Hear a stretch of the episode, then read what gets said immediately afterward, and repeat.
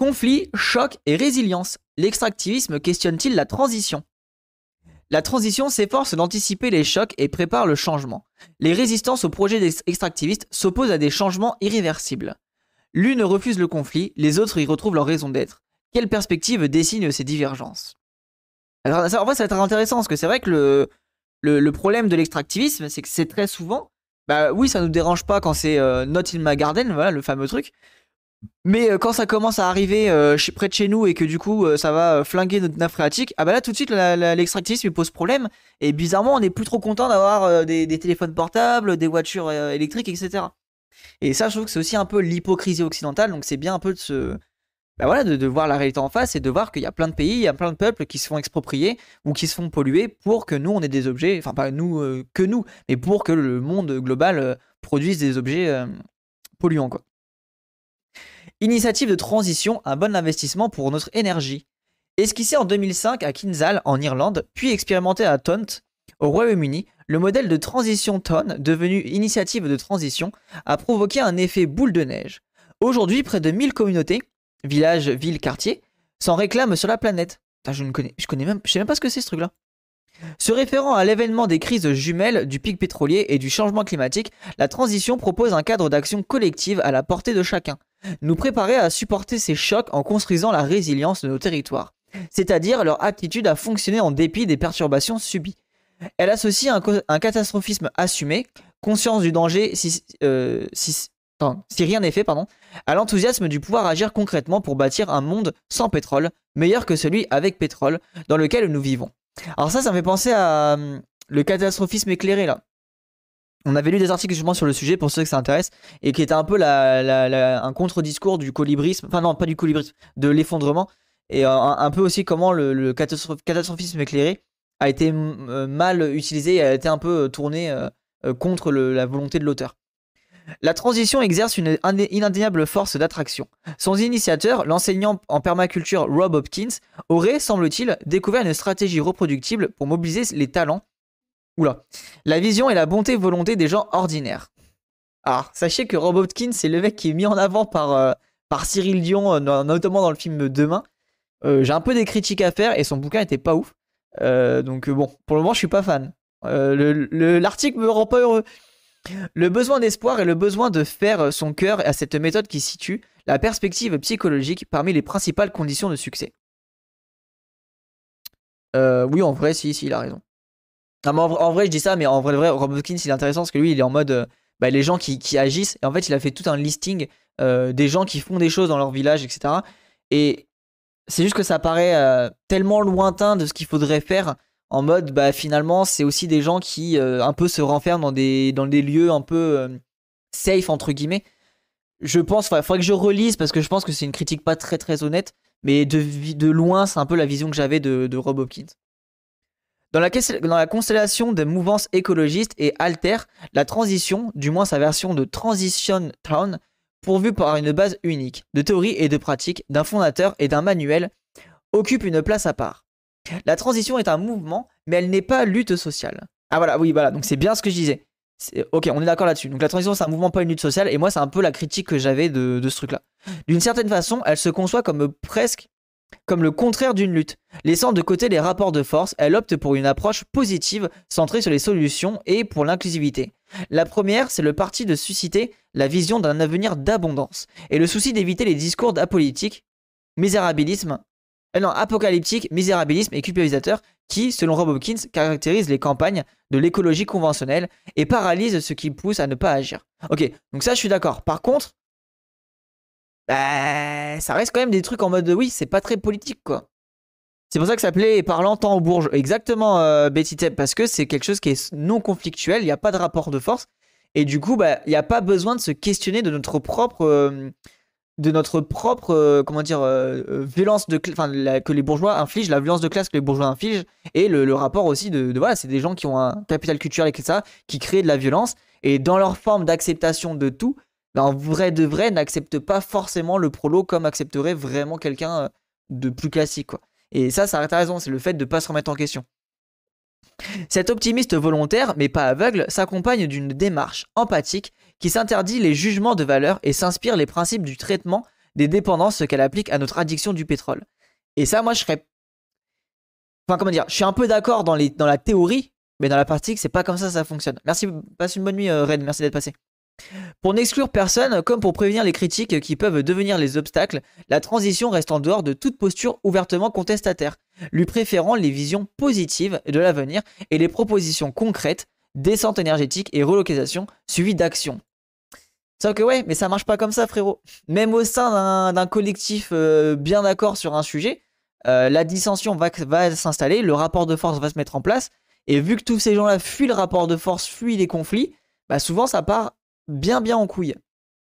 Cette forme d'investissement, d'espoir et d'énergie parvient-elle à saisir l'esprit de notre époque, en remplaçant l'anachronisme romantisme des idéaux émancipateurs par une approche plus astucieuse et, pragmatique? Maîtriserait-elle les ressources du changement social dont elle aurait percé le mystère pour enfanter un nouvel, enfanter un nouvel imaginaire, une ambition qu'elle semble assumer? Serait-ce aussi le début d'une révolution tranquille à l'intérieur même de l'écologisme qui conduirait la transition à jouer un rôle central, offrant aux autres formes d'engagement un cadre commun où elle pourrait se fondre? Ben, Moi, je pense que en vrai, la, transition, le, genre, je pense le côté positif de la transition, c'est genre pour les militants qui sont un peu en burn-out militant. Ou les gens qui ont besoin de repos, tu vois. Genre, t'as besoin de repos, t'as besoin d'un endroit safe, où euh, bah, ton, ton, idéal est un peu près entre, entre guillemets en train de se mettre en place et de s'installer, bah ouais, je pense que ça peut être utile pour ce genre de personnes. Ou alors, euh, tu veux finir ta vie tranquillement, euh, t'es épuisé par le militantisme, voilà, t'as envie de finir ta vie tranquillou, bah tu vas dans ce genre de lieu, tu vois. Pourquoi pas Mais du coup, tu laisses tomber en fait une autre partie de la lutte qui est bah, la confrontation dans les syndicats, la confrontation face au patron, la confrontation face à, face à, la violence policière, etc., etc. Donc c'est pour ça que je suis mitigé sur ce genre de position. Mais je pense que de toute façon qu'il faut que ça existe et que c'est important que ça, existe. Seul le temps pourra répondre à ces questions car le mouvement est jeune. La particularité de sa démarche et de ses ambitions donne toutefois matière à analyse. Comme le soulignent Luc Semal et Mathilde Subsba, non, Suba, Zuba, dans leur chapitre de l'édition francophone du manuel en France, mais aussi ailleurs, la transition n'arrive pas sur un terrain vierge et les acteurs préexistants, les jeux vecteurs de croissance, les tenants d'autres courants de l'écologie radicale, ou ceux qui, sans attendre la transition, ont déjà donné corps à des expériences alternatives sont peu susceptibles d'adopter un modèle clé en main. Ouais, et ça, je suis clairement d'accord. Ouais, ouais. Genre, quand tu fais des ads, etc., tu ne vas pas prendre un modèle clé en main. Et même un modèle clé en main, c'est pas un truc qui est fonctionnel. C'est un modèle clé en main. Le problème, c'est que c'est figé dans le temps. Et du coup, bah, ça ne prend pas en compte les. Euh, enfin, c'est pas que c'est figé, mais c'est que ça ne prend pas en compte les... Les, les, les, populations, les affects. Et que tu peux te retrouver dans. Enfin, tu peux pas appliquer quelque chose qui a été mis en place en fin fond de l'Angleterre bah, euh, copier-coller avec, ce qui va se passer au fin fond de la France, par exemple. Les cultures sont trop différentes et trop. Euh, ça peut avoir des vraies confrontations. Salut à toi, euh, Il serait intéressant, en parlant de pratique, d'analyser comment le cadre unique de transition évoluera et évolue déjà suite à des inévitables interactions. Comment aussi, s'ouvrant à divers groupes, il intégrera pardon, ou pas la question des inégalités sociales, transversale aux différents courants de l'écologie de gauche ou encore la critique du capitalisme. Ouais, voilà, de ouf. Et puis même, eh, la critique de genre, la critique de race, tu vois. L'objectif de cet article est d'explorer un autre champ possible de convergence et de, de tension, croisant les, les perspectives de transition et celles des luttes anti-extractivistes. Ok, en vrai, ça va être bien ça. Euh, ça va être hyper bien d'avoir ce genre de lecture pour un peu contrer la vision qu'on a, quoi. Merci Aurélien. Et du coup, pour ceux qui s'intéressent, le livre, pour, ceux qui connaissent pas, parce que moi je, l'ai acheté, alors c'est pas le meilleur des bouquins, euh, mais je crois que je l'ai là sous la main. Euh, ouais, il est là. C'est ce livre-là qui a été traduit aux éditions euh, Anthropocène Seuil. C'est Il change le monde. Donc c'est la traduction française de, Rob Hopkins. Et c'est vraiment. alors désolé pour la personne qui l'a traduit, hein, mais alors soit Rob Hopkins écrit très mal, soit la traduction est très très mauvaise mais c'est vraiment pas un livre qui a été. Enfin, peut-être que je le relise, mais c'est pas un livre qui m'avait beaucoup beaucoup intéressé. Par contre, il est intéressant pour voir justement et observer des, initiatives qui existent dans le monde. Ça, c'est vraiment cool pour se donner des idées, s'inspirer.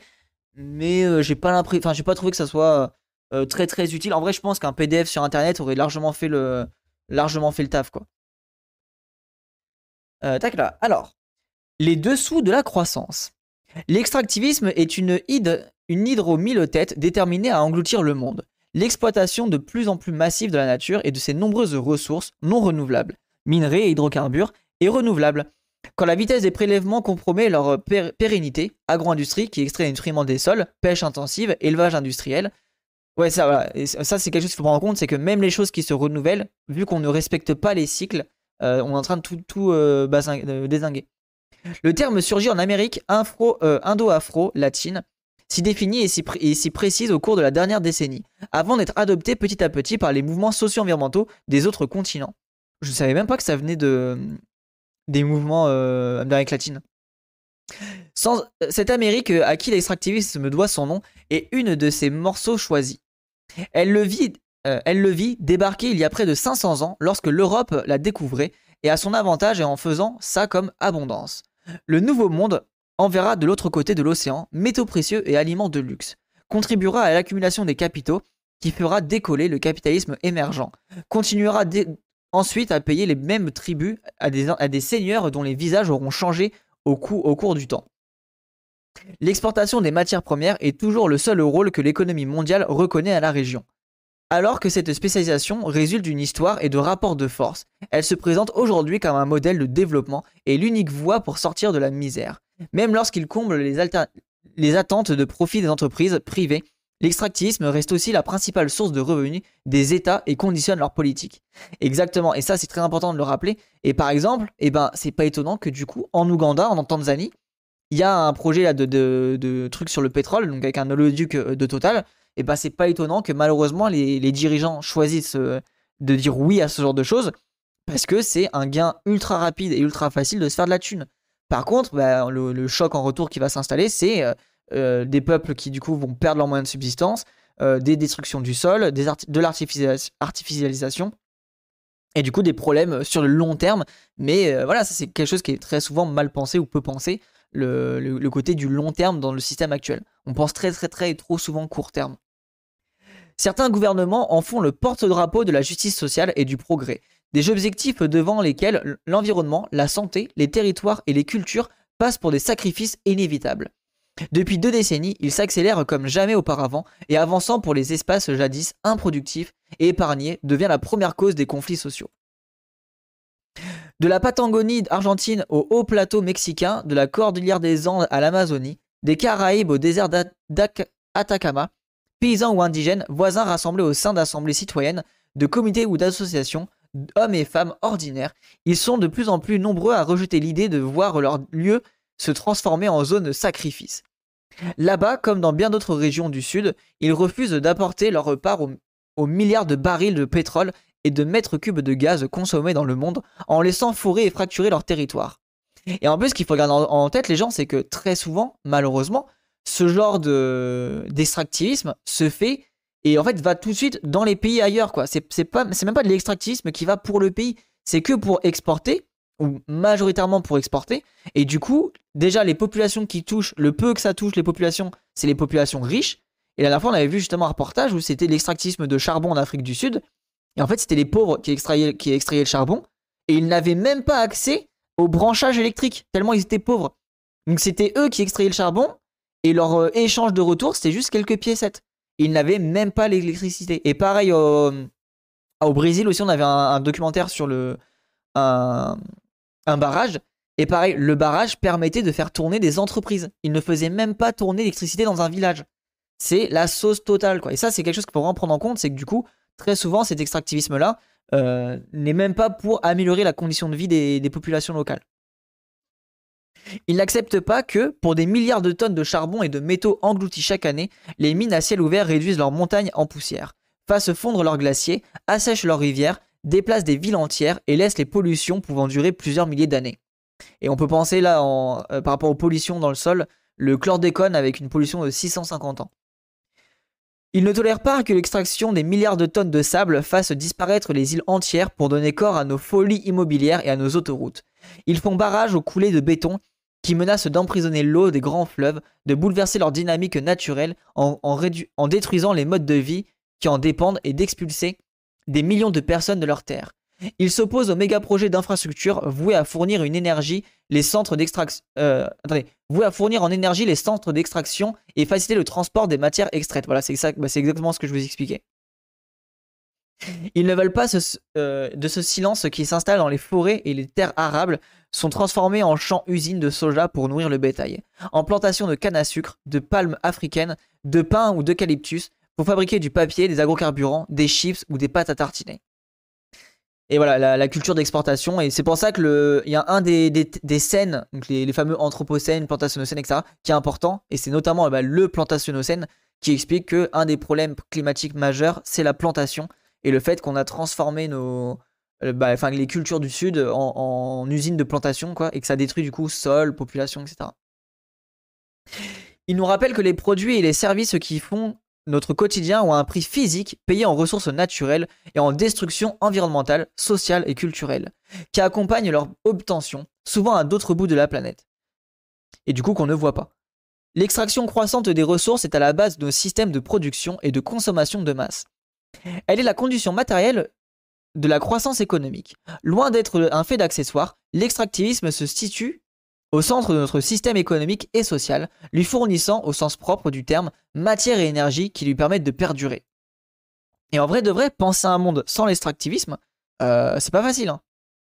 Dans l'actuel contexte de crise et de compétition croissante pour des ressources qui se tarissent, au nord aussi, l'extractivisme promet le développement. En termes de coûts comme de risques, la hausse durable des prix des matières premières permet d'envisager ce qui avant semblait inconcevable, tandis que le progrès technique ouvre de nouveaux horizons. En France, cela laisse espérer que des trésors encore inexploités, hydrocarbures de schiste, terres rares ou autres métaux, donc euh, lithium, lithium notamment, peuvent être exhumés de nos sous-sols. Je souhaite donner une nouvelle ambition à la France, celle de redevenir un pays dans lequel on peut exploiter des mines, déclare sans sourciller notre ministre du redressement productif. En fait, moi, ce qui me fascine, c'est que tout est fait pour ne pas se dire Eh les frérots, venez, on arrête en fait, venez, on diminue.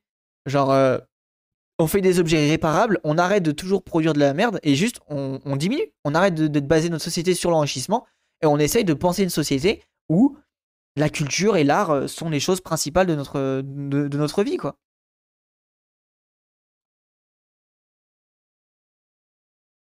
C'est un métaux rare le lithium. Ah ouais, je savais même pas. Bah merci, je pensais que c'était un métal.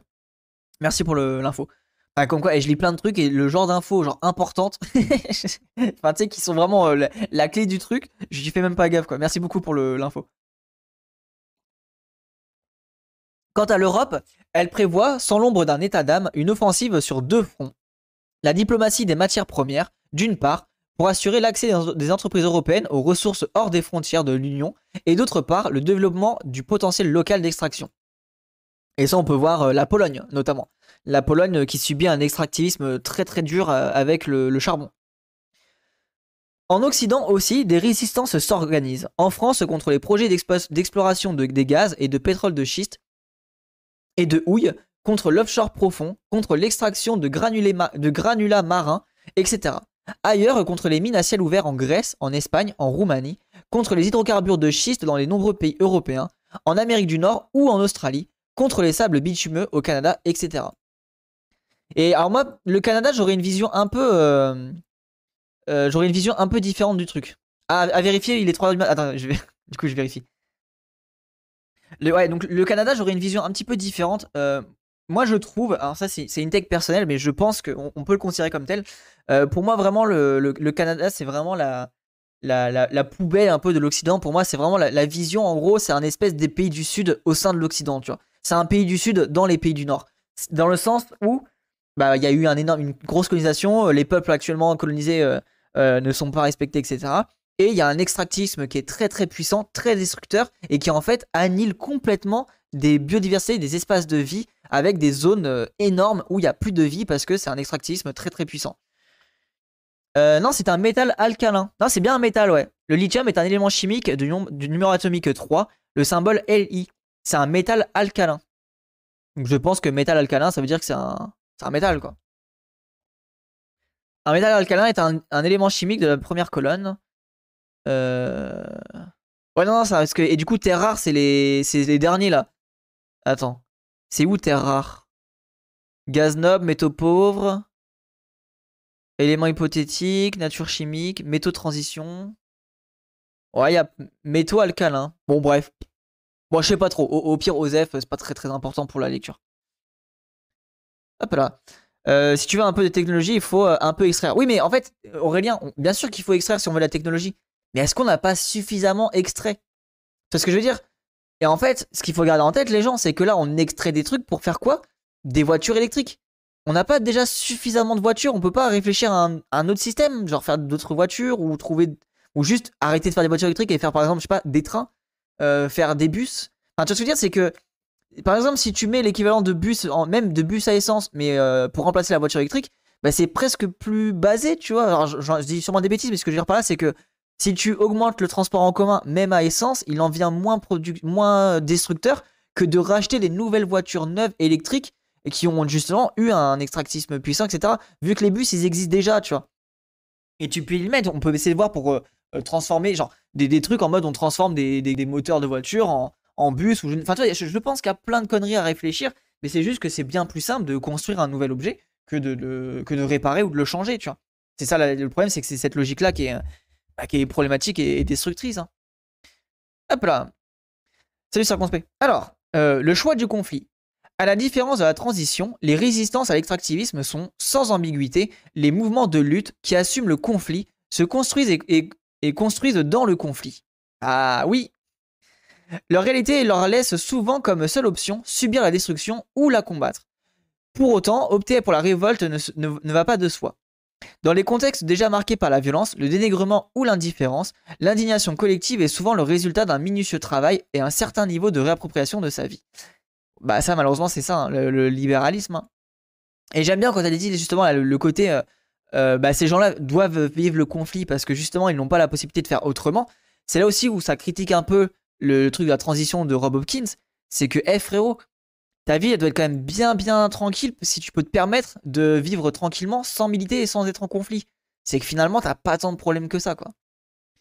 Toute technologie a pour euh, pousser demande des matériaux rares et, euh, et puis on est beaucoup sur Terre, il faut extraire encore pour arriver à la consort minimum. Ouais, bien, exactement. Après, voilà, je enfin, je sais pas. À nuancer, mais oui, je suis d'accord, mais je pense qu'on a déjà suffisamment. Moi, c'est ça la vraie question que je me dis. Actuellement, on a déjà suffisant. Après, les surfaces nécessaires à l'extraction de lithium, bah, c'est pas très grand, non. En fait, les circonspects, la, question, c'est pas la question de surface, c'est surtout la question de la pollution dans l'eau, dans les nappes phréatiques et euh, les poussières. En vrai de vrai, c'est surtout ça le problème. Parce que t'as raison, la surface des trucs de lithium, c'est des mines en sous-sol qui sont pas tant que ça problématiques. J'en profite pour dire que les vieilles voitures, euh, justement, c'est simple à convertir en voiture électrique parce que mécanique simple. Exactement, Hérosime. Mais ça, malheureusement, ça ne sera pas fait parce que euh, bah, qu'il faut faire du business. Alors que oui, je suis d'accord avec toi. Quitte à faire des voitures électriques, autant les convertir avec des voitures plus légères qui consomment du coup bah, moins de batterie et faire des batteries plus fines, etc. on, peut repenser toute une logique différemment, mais non, il faut produire, il faut créer, il faut avoir des nouveaux objets. C'est pour ça que ça m'agace un peu tous ces débats autour de tout ça, parce que jamais la décroissance n'est évoquée. Ces conflits sont des choix. Les assumer suppose d'en accepter les risques et les difficultés. Que pèse une communauté paysanne ou indigène contre la multinationale dont le chiffre d'affaires dépasse le PIB du pays? Un comité de voisins face aux forces de l'ordre, à la justice injuste ou, si euh, des entreprises privées. Une radio alternative vis-à-vis des médias dominants, une autorité locale contre un État, un collectif citoyen face aux arguments experts.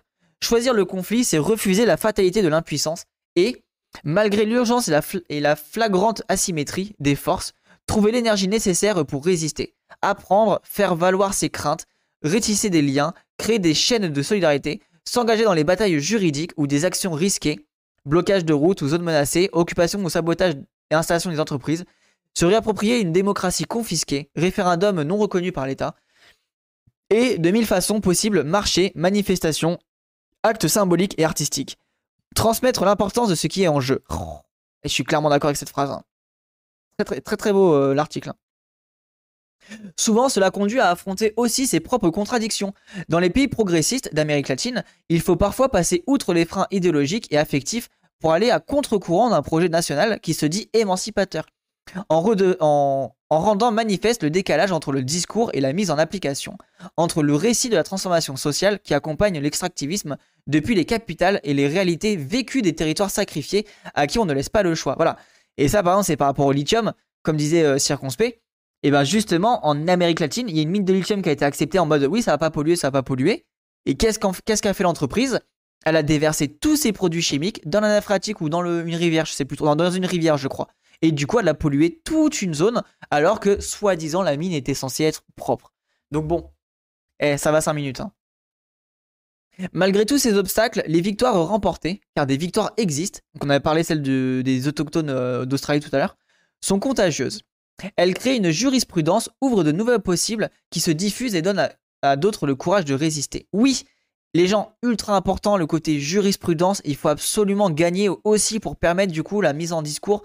Regardez, il y a ça qui est possible. Regardez, dans ce pays-là, il s'est passé ça. La justice a tranché de telle manière. C'est ultra important. Des entreprises minières abandonnent leurs projets suite à des référendums autogérés, comme à euh, Tambo Grande au Pérou ou à Esquel en Argentine. Chevron Texaco est condamné en justice en Équateur et euh, Barrick Gold au Chili. Les, paysans pêcheurs du Barro Sinu en Colombie parviennent à arrêter l'expansion de l'industrie de la crevette. Plusieurs provinces d'Argentine ont adopté des lois d'interdiction des mines à ciel ouvert. En France, tout imparfaite qu'elle est, une loi a prohibé la fracturation hydraulique quelques exemples de batailles gagnées parmi tant d'autres. Ah, je savais pas qu'on avait une loi. Euh, ah, c'est bien ça, qu'on a une loi contre la fracture hydraulique. Et pareil, hein, parce que la, du coup, fracture hydraulique, c'est le gaz de schiste et le pétrole de schiste. Et malheureusement, c'est quelque chose qui euh, pollue justement les nappes phréatiques, donc les réserves d'eau. Le choix du conflit ne doit toutefois pas être confondu avec l'apologie de la violence. Dans leur grande majorité, ces mouvements refusent le recours à la force et revendiquent leur pacifisme, même si cela suppose de s'exposer à la violence de la riposte. Poursuite, criminalisation, stigmatisation, et parfois, surtout dans les pays du Sud, risque d'y perdre sa vie. Et ça, en vrai, c'est un peu l'essence, entre guillemets, alors j'aime pas trop dire ce terme-là, mais globalement, c'est un peu l'essence euh, des mouvements écolos, c'est la non-violence. Euh, si c'est Hollande qui a impulsé cette loi. Ah putain, bah pour une fois qu'il a fait un truc bien, je, ne savais pas. Ça polie tout en profondeur la fracturation, exactement. Tir à balles réelles, assassinat, torture. Tel un quotidien semble laisser peu de place aux pratiques d'un monde meilleur. Pourtant, de nombreuses expériences alternatives de relocalisation, d'agroécologie, de systèmes d'échange d'aliments déconnectés du marché, etc., se développent au cours des résistances à l'extractivisme. Construire son présent, malgré les menaces à sans attendre d'avoir gagné le combat, apparaît souvent comme une, nécessité, une alternative à la destruction imposée, qui permet à ces mouvements, obligés de tenir sur la durée, de prendre racine. C'est aussi une expression concrète des raisons qui, les poussent à défendre leur territoire. Espace pour être qui se construisent socialement et culturellement à l'image du peuple qui l'habite. Un territoire a une identité, une histoire. Il fournit les sources de subsistance et de travail, voit se tisser des liens et se transmettre les mythes, se bâtir des projets. Et ça, les gens, ça, je suis clairement d'accord avec cette position. Et c'est ce que je veux, je veux mettre en avant avec le régionalisme. Enfin, le côté euh, écologie prolétaire et une forme de régionalisme. C'est justement ça. Le côté, le territoire, c'est l'héritage commun. Du coup, on, retrouve, on peut retrouver un dialogue de l'héritage commun, retrouver une forme d'entraide, de culture, de folklorisme, etc. Et, et ça, je pense, c'est turbo important de le réintégrer dans la pensée euh, locale euh, en France et notamment dans l'imaginaire prolétaire. En fait, attention, je dis pas que l'imaginaire prolétaire ne l'a pas. C'est juste que le faire, euh, le faire encore plus entendre et le faire encore plus accepter, ne pas avoir honte de cette, de imaginaire, de cette voilà imaginaire prolétaire, de cette culture prolétaire et ne pas en avoir honte et la mettre en avant et être fier de sa culture. Bam, bandée, régionale. Bah en vrai, je pense que c'est une je, pense que c'est une vraie, une vraie initiative. L'autonomie alimentaire dans les régions, le, côté culturel, etc. Je pense que c'est quelque chose qui est important. Peut-être que je me trompe, je verrai la, suite de mes réflexions, mais pour le moment, en tout cas, je suis sur, je suis sur cette ligne-là et je pense qu'elle est vraiment importante. Macron est en sous-marin pour essayer de nous faire adopter la fracturation hydraulique, je crois. Ah ouais? Oh, Alors si t'as une info là-dessus, je suis carrément preneur, euh, Aurélien. C'est tout cela qu'on cherche à, protéger face à l'extractivisme, refusant le sort que celui-ci réserve à ces enclaves spécialisées, détérioralisées, le terme de Leusien, sans visage, suspendus au rythme des respirations, de l'activité qui leur échoua, jusqu'à ce qu'il reste plus rien à exploiter. Mais n'en déplaise au plus beau des contes de transition, les visions d'un avenir plus vert ne peuvent pas suffire, seul à barrer la route à cet autre avenir. Pour défendre ces territoires et tout ce qui s'y construit, le rêve est obligé de s'épauler d'une action effective de résistance. Oui. Ah, en vrai, l'article est très bien. J'ai eu peur au début. Hein. Au début, j'ai vraiment eu peur que l'article soit bandeur de la transition euh, douce. Et en vrai, non, c'est ultra bien d'avoir ce rapprochement justement. C'est cette dialectique, enfin pas dialectique, mais cette euh, dichotomie un peu. Élargir les horizons de transition. À la lumière des enjeux des luttes anti-extractivistes, le modèle de transition semble comporter une série d'angles morts. Pour commencer, son scénario de crise est incomplet.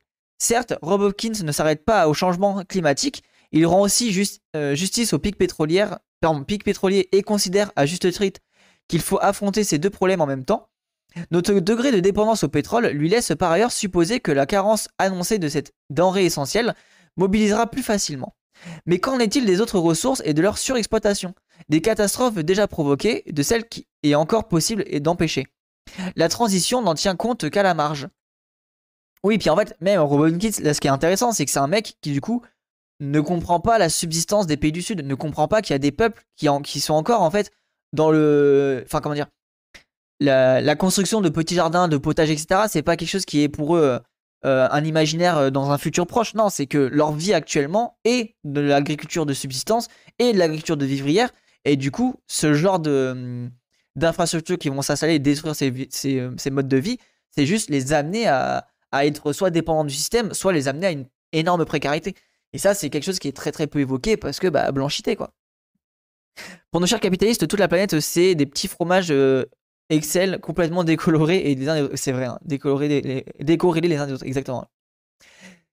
Si son horizon d'action se trouve dans le présent, les chocs qu'elle va chercher à amortir se situent dans une même proche encore dans l'avenir. Voilà, et ça c'est la vision assez occidentale du monde actuel. Le pétrole à bon marché participe à l'extraction et au transport des autres ressources. En attendant que ces réserves exploitables s'épuisent, les engrenages restent donc enclenchés. De surcroît, la pression augmente sur les ressources d'énergie et sur les matériaux qui en permettent le stockage.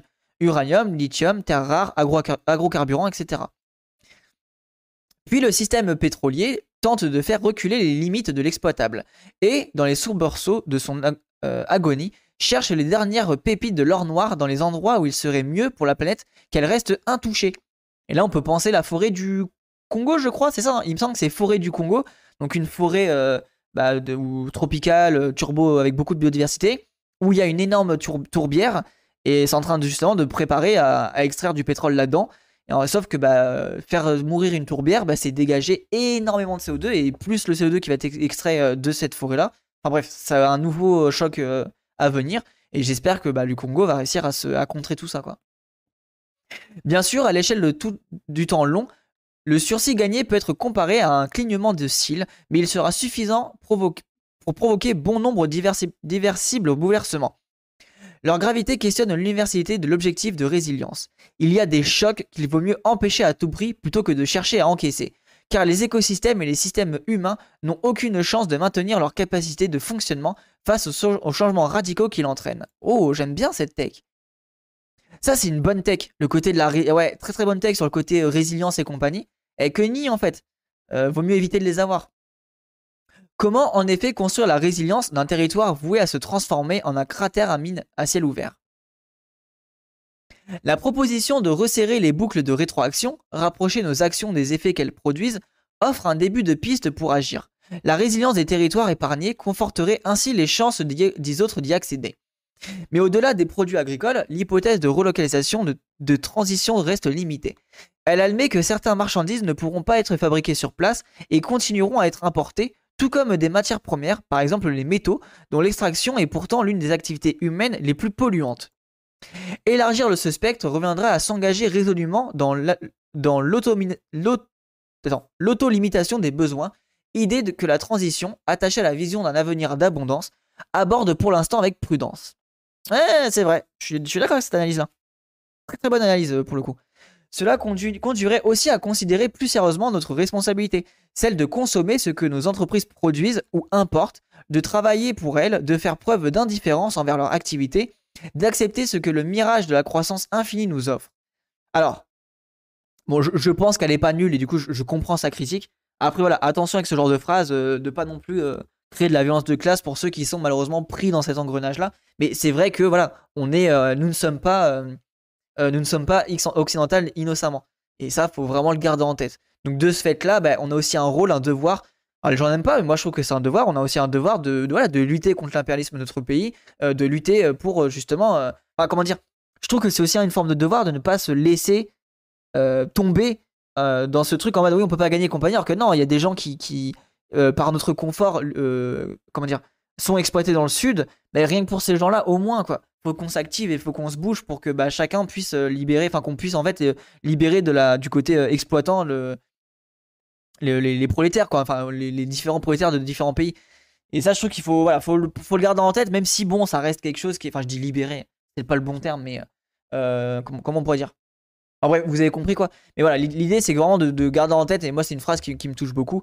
Euh, de tous les pays, unissez-vous. Je pense que c'est quelque chose qui est important de, de garder en tête euh, quand on perd un peu le moral. Nos rôles nous donnent des moyens d'action, d'en prendre conscience, peut faire réagir, d'autant que l'extractivisme nous menace directement et que les catastrophes locales qu'il provoque, plus, immé- plus immédiates, immédiates, plus tangibles que le changement global, peuvent mobiliser et le font déjà. Oui, et ça je suis d'accord, putain, prendre des axes, prendre des imaginaires qui arrivent tout de suite, et pas de dire oui, dans 40 ans il va faire euh, plus 10 degrés et du coup l'eau de la mer va monter. Mais les gens ça ils l'observent, enfin ils peuvent pas l'imaginer, c'est déjà trop loin pour eux. Enfin, la, transition s'adresse surtout aux habitants de l'Occident et reste plus circonspecte vis-à-vis des autres. Il faut euh, aussi construire la résilience dans les pays du Sud, dit Rob Hopkins. Mais il admet qu'avant de s'engager vraiment sur le chemin de la transition, les pays pauvres doivent disposer d'un temps de rattrapage leur permettant d'atteindre le développement. Ouais, mais tu vois, alors, je suis d'accord, mais quel développement on veut, tu vois? Et là, c'est pour ça qu'il faut aussi faire un rapport de force et un rapport conflictuel pour aussi permettre aux militants du Sud de vouloir un développement qui n'est peut-être pas le même développement que celui du Nord. Parce qu'ils voient aussi que le, le développement du Nord produit des catastrophes. Cutéreux de tous les pays, unissez-vous. Oui, let's go, incroyable. Implicitement, cela signifie laisser le temps à l'accélération de l'extractivisme, aujourd'hui la principale source de revenus et donc de développement pour de nombreux États. Ce développement, ce- que serait-il? Une monstruosité car il n'a pas de fin, selon le mot d'un indigène euh, Wayuu vénézuélien. Et ça, je suis d'accord. Et puis même, dire euh, laisser les pays du Sud se développer en mode euh, là-dedans, sans prendre en compte les, euh, combats des peuples autochtones, bah, c'est un peu bizarre, quoi. Donc, après, je, je dis pas que j'ai la réponse à quel, euh, quel argumentaire il faut, parce que c'est c'est touchy comme argumentaire. Mais il faut pas non plus oublier que dans les pays du Sud, il y a des rapports de classe. Et si t'es un minimum euh, gauchiste, bah, enfin, ce qu'il n'est pas lui, mais t'es un minimum gauchiste, bah, il faut aussi voir les rapports euh, de, de- de- des militants du Sud à leur vision du monde et du coup les, intégrer dans la lutte du Nord. Je fais un pull avec la tête de Bam. Non Pour- Pourquoi pas Limite pour, pour Noël. Alors, je fournirai ça. Non, c'est faux. Certains pauvres du Sud posent d'autres questions dérangeantes au sujet de la justice sociale redistributive quand elle en vient à justifier la destruction du territoire sur ce qui importe réellement sur la place des, des déterminismes et le sens de l'autodétermination. Bah voilà, c'est exactement ce que je disais. Oui, oui, oui, oui. Non univoques, conflictuelles, les réponses peuvent heurter les, les consensus établis, mais elles créent aussi des tensions fécondes pour l'émergence d'un pensée autrement. Le fait d'être pauvre n'entraîne ni l'absence d'une conscience écologiste, ni l'impossibilité d'imaginer et de construire consciencieusement des alternatives aux, pi- euh, aux piliers de l'organisation sociale dominante, consumérisme, productivisme, utilita- utilitarisme. Oui, voilà, c'est ça. Et moi, j'ai un peu cette vision de Rob Hopkins en mode oui, bon, faut qu'ils arrivent d'abord à atteindre notre civilisation avant de pouvoir penser ça. Je suis pas fan de ce, de ce- enfin même, je suis contre ce discours-là, quoi. Toutes les populations défavorisées du Sud ne se situent dans l'espoir d'un mieux-être matériel au centre de leur vie. Certaines cherchent aussi à recomposer avec la nature, présentée par le paradigme dominant comme extérieure à l'homme et donc soumise à ses besoins, une relation plus harmonieuse et, symbiotique. Les luttes anti-extractivistes se trouvent à la croisée de ces transformations.